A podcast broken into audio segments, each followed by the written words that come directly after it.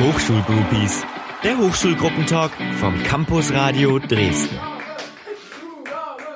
Heute gibt es eine neue Folge der Hochschulgroupies. Ich bin Ilja und spreche heute mit Janina und Lorenz von der Hochschulgruppe IAESTE. Herzlich willkommen. Hallo. Hallo. Was hinter dem Akronym steckt, verraten die beiden am besten selbst. Was heißt eigentlich IAESTE?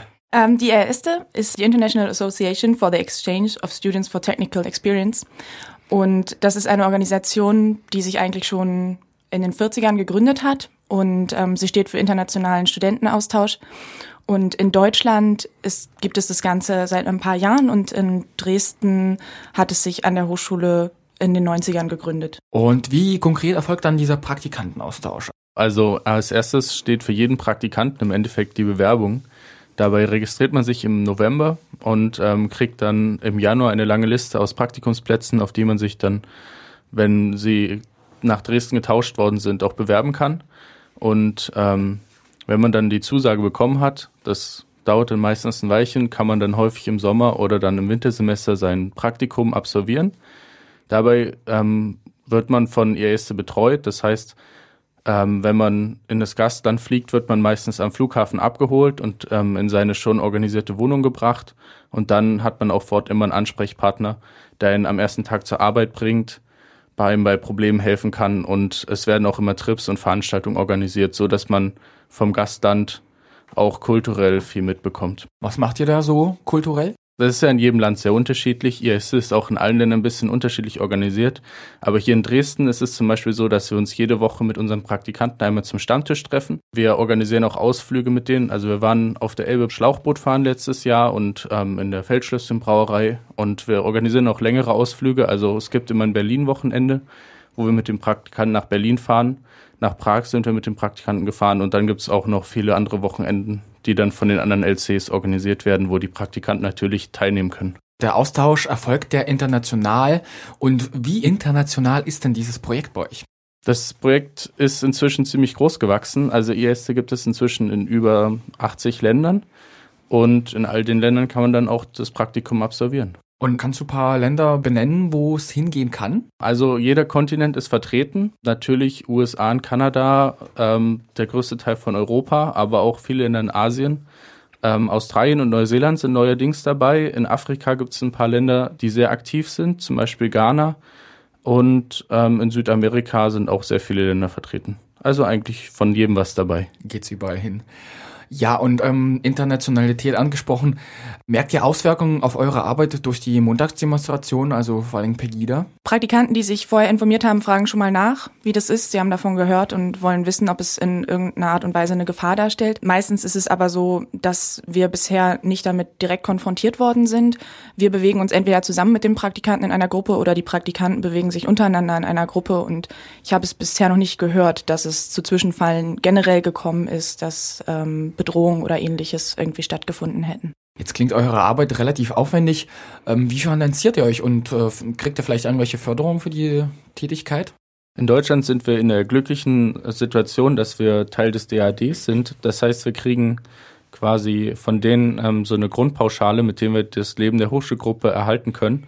Dennoch ist natürlich alle Arbeit ähm, ehrenamtlich und wir finanzieren uns quasi dann nur unser Büro und unsere Arbeitsmittel mit dem Geld. Von der Arbeit zur Organisation, äh, wie seid ihr organisiert? Also trefft ihr euch regelmäßig? Wie kann ich mir eure Arbeit vorstellen? Wir treffen uns jede Woche ähm, zu unserem Treffen im Barkhausenbau. Dabei besprechen wir die wichtigsten Themen und danach treffen wir uns im Club 11 zum Stammtisch, um mit unseren Praktikanten nochmal in Kontakt zu kommen, mit ihnen jede Woche ja einfach ein bisschen Zeit zu verbringen, damit sie auch mit Problemen zu uns kommen können und wir einfach eine gute Zeit haben. Und neuerdings sind wir auch in einem Verein organisiert, der uns einfach die ganze Finanzierung ein bisschen einfacher gestalten lässt. In welche Richtung? Also wo, wo verändert sich das für euch, für euch die Arbeit? Durch den Verein haben wir quasi eine offizielle Hierarchie bekommen. Davor gab es sowas bei uns gar nicht.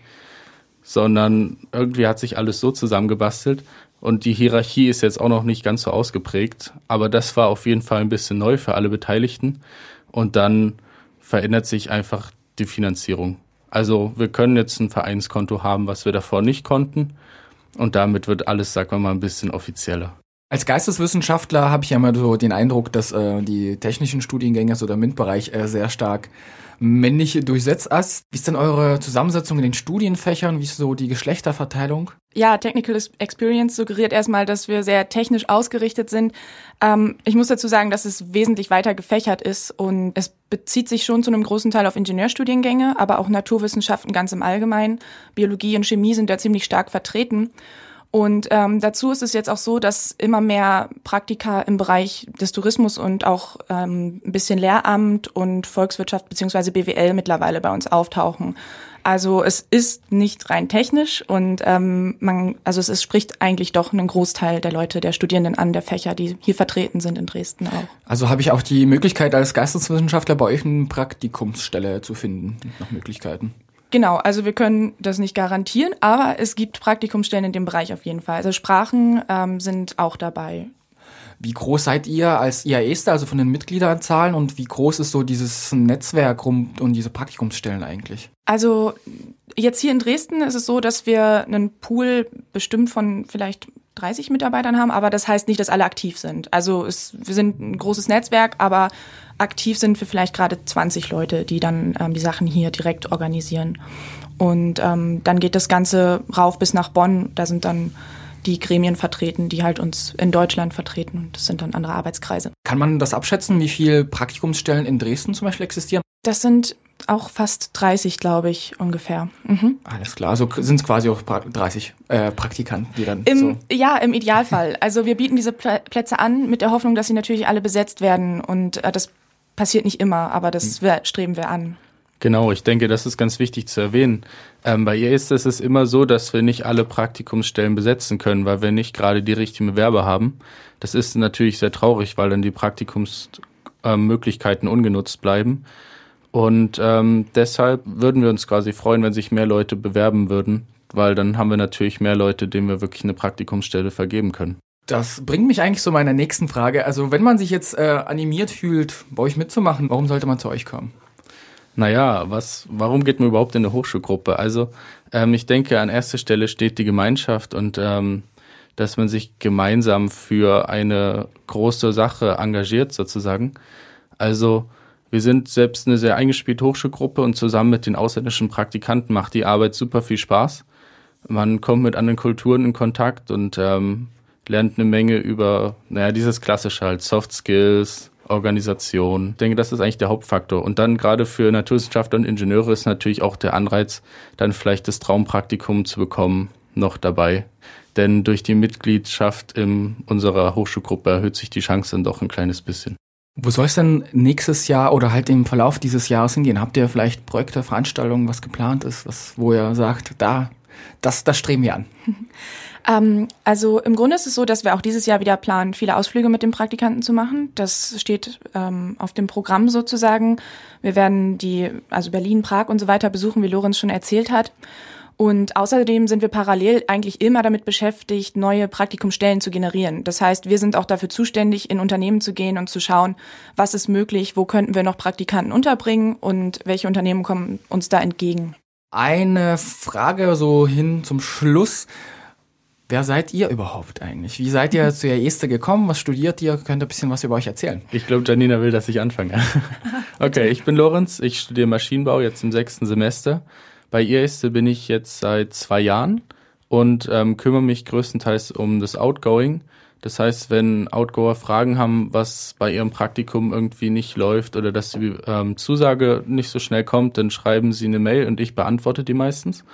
Jetzt musst du ganz kurz mir erklären, was ein Outgoer ist. Ach so, ein Outgoer. Ähm, wir haben quasi Outgoer und Incomer. Also einmal die Outgoer sind Praktikanten, die in Dresden studieren und im Ausland ihr Praktikum absolvieren.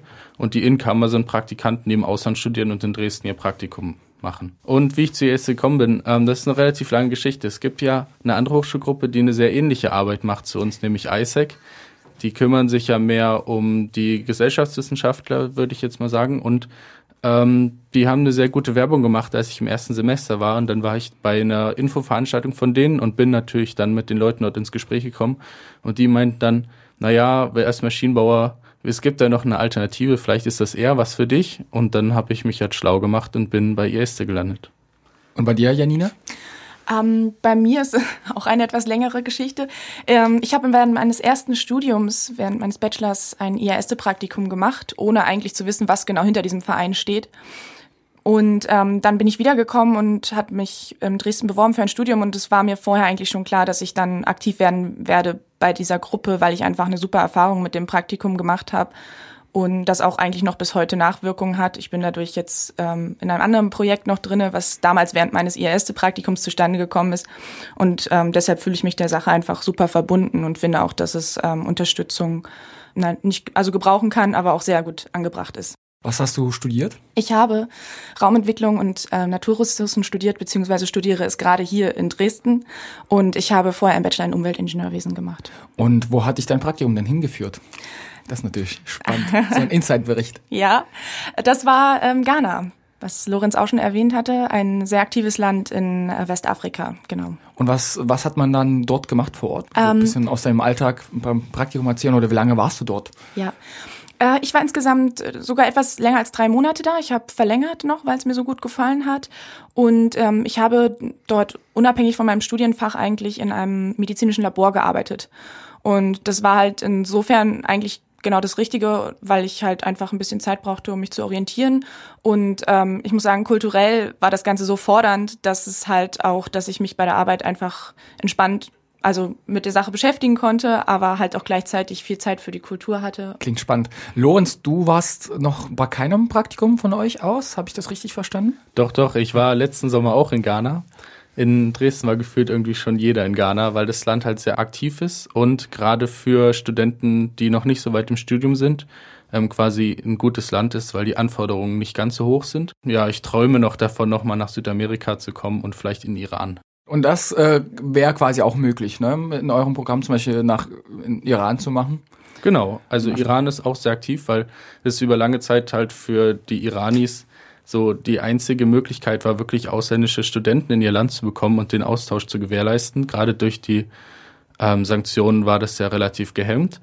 Und dadurch hat dann der Iran zum Beispiel sehr qualitativ hochwertige Praktika angeboten. Das klingt noch mehr als spannend. Also da kriege ich sogar als Geisteswissenschaftler sehr viel Lust. Wenn ich jetzt Lust kriege, mitzumachen, wie finde ich euch und wie kann ich bei euch mitmachen? Also genau, einfach vorbeikommen ist jederzeit möglich, also beziehungsweise am besten, am besten dienstags. Ab 18 Uhr ist unser Büro geöffnet und dann haben wir Sprechzeit. Danach findet unser Treffen statt, unser, unser internes Meeting und ähm, dann nochmal der Stammtisch. Da ist jeder herzlich eingeladen, vorbeizukommen. Und ansonsten für weitere Informationen vorab oder um das Ganze nochmal nachzulesen, sind wir auch im Internet vertreten unter iastedresden.de. Ich sprach mit Janina und Lorenz und entlockte ihnen ein paar spannende Informationen über die Hochschulgruppe IAESTE. Vielen Dank, dass ihr Zeit für unsere Reihe gefunden habt. Dankeschön. Danke.